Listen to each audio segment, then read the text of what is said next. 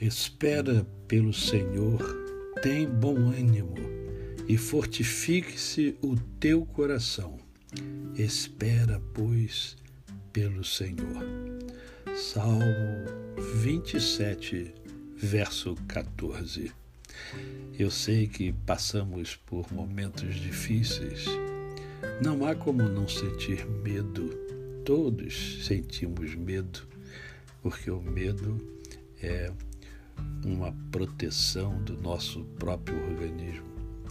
Mas não podemos esquecer que temos a palavra de Deus e essa palavra diz que nós devemos esperar no Senhor.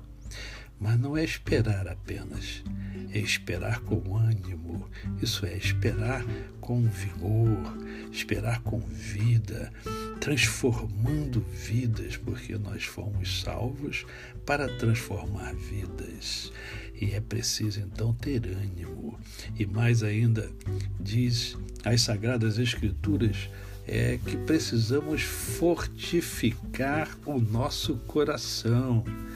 E olha que quem está conversando com vocês já teve cinco infartos, já colocou três pontes, mas o coração está sendo fortificado a cada dia.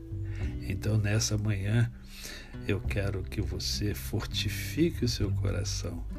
Eu quero que você tenha bom ânimo e espere, espere sempre em Deus.